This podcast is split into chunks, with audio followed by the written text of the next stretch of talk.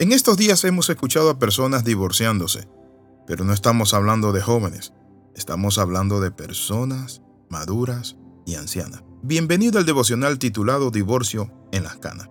Hace poco se escuchó acerca de un famoso millonario que después de 27 años de matrimonio se están divorciando. Muchos estudios respecto a las razones por las cuales fracasan los matrimonios atribuyen importancia a las dificultades económicas. Pero algo me dice que aquí eso no tuvo mucho que ver. Ahora puedes preguntar, si la gente que tiene dinero, tiene posiciones, educación, se divorcia, ¿qué pasa con aquellos que están pasando penas y más en la etapa de la madurez? Hoy vamos a ver lo que dice la palabra del Señor. La palabra del Señor dice en el libro de Corintios, capítulo 13.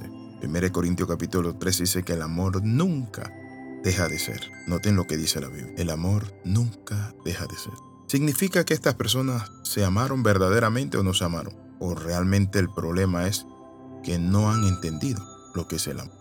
Las estadísticas son escandalosas en cuanto a parejas mayores que se divorcian. De hecho, un cuarto de los divorcios en la actualidad involucran a personas mayores de 50 años.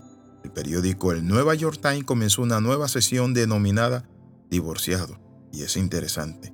Así como la tendencia es desconcertante de que muchas personas maduras se divorcian, hoy vamos a ver por qué las personas, después de tener muchos años, en lugar de solidificar su relación y afirmarla, terminan separándose. Y es que muchas veces han pasado muchas etapas que no han puesto atención. imaginan ustedes a una pareja que no es nada romántica, que siempre están hablando de los hijos y de cosas que realmente no trascienden? ¿Qué va a pasar con esa pareja cuando pasan años? Cuando viene el síndrome del nido vacío. Las parejas que pasaron muchos años educando a sus hijos, trabajando duro en sus carreras durante la juventud, eso se le conoce como el síndrome vacío.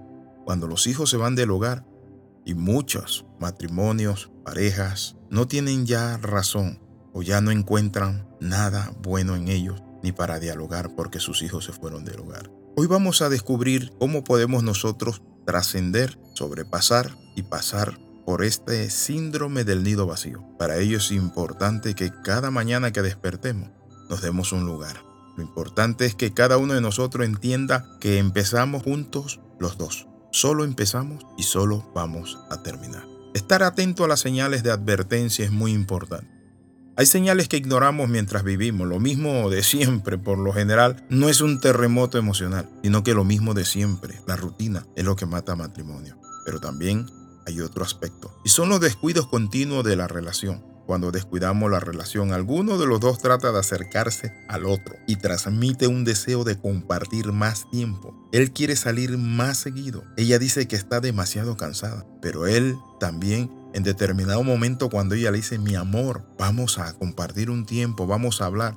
Él dice, no, no hay nada que hablar. Tú todo el tiempo quieres hablar. Y se olvida que una de las necesidades de las mujeres es el diálogo. Pero también hay otro elemento que mata la relación y es el distanciamiento y la rutina. Cuando su pareja le pide que se entreguen física y emocionalmente, algunas personas se alejan en lugar de entregarse. Tanto el hombre como la mujer le resulta más difícil descubrir caminos diferentes en los cuales encontrar un refugio seguro en su pareja. Y es allí donde se dan tentaciones. Y como no encuentra eso, se conecta con otras personas que le ofrece aparentemente salir de ese tipo de tedio o de vida aburrida pero saben, terminan metiéndose en más problemas. Hay otro elemento importante que nosotros hemos de ver, la pérdida del romance. ¿Cómo se pierde el romance? Muchas veces se pierde esa parte dulce, ese diálogo y todo se vuelve pesado. Pero hay tres salidas para proteger tu matrimonio. Lo primero, tenemos que continuar creciendo siempre como pareja. No podemos quedarnos allí simplemente hablando lo mismo de siempre. Tenemos que hacer de nuestro matrimonio algo rentable, algo que sea funcional, algo que realmente nos vaya a bendecir. El segundo elemento importante para restaurar y proteger nuestro matrimonio es hacer el tiempo para los dos, para salir. No todo el tiempo vamos a estar con nuestros hijos. Un día se van a ir del hogar.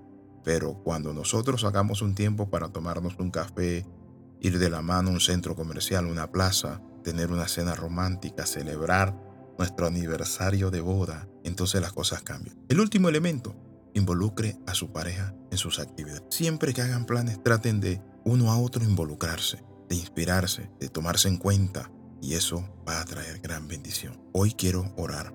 Si usted siente que se está disipando el amor en su hogar, en su relación, no entres en pánico, es normal. Y es mucho lo que puedes hacer para restaurar tu relación. Dios es hacedor de milagros. Oramos.